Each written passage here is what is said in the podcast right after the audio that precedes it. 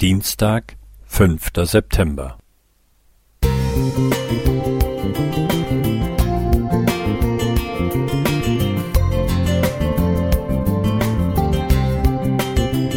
Ein kleiner Lichtblick für den Tag.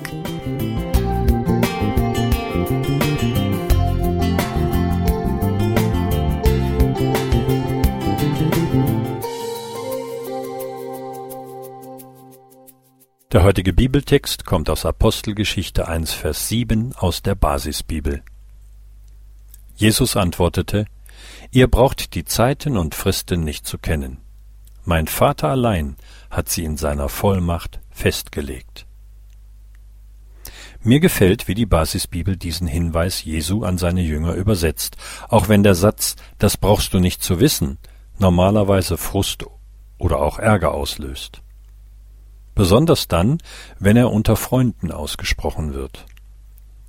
Wenn mir jemand eine Information trotz Nachfrage und einer engen Beziehung absichtlich vorenthält, sagt er ziemlich viel über sein Vertrauen zu mir. Vielleicht hält er mich nicht für geeignet, mit dem Wissen richtig umzugehen, und das kann sehr arrogant wirken und wehtun.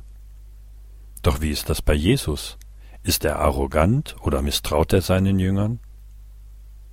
Wie hätten diese wohl reagiert, wenn Jesus von mindestens 1990 Jahren gesprochen hätte, die bis zu seiner Wiederkunft vergehen würden? Ob sie wohl für die Verkündigung des Evangeliums gebrannt hätten? Oder hätten sie die Hände über den Kopf zusammengeschlagen, sich frustriert nach Hause begeben und alle Hoffnungen auf ein baldiges Wiedersehen begraben? Während Hoffnung eine enorme Triebfeder ist, kann die Wahrheit entmutigen. Doch Jesus will weder seine Jünger noch uns entmutigen, und deshalb richtet er unseren Blick auf einen anderen Aspekt, der ebenfalls mit seiner Wiederkunft zu tun hat. Das an vielen Stellen von ihm formulierte Seid bereit. Dabei geht es ihm um mehrere Punkte.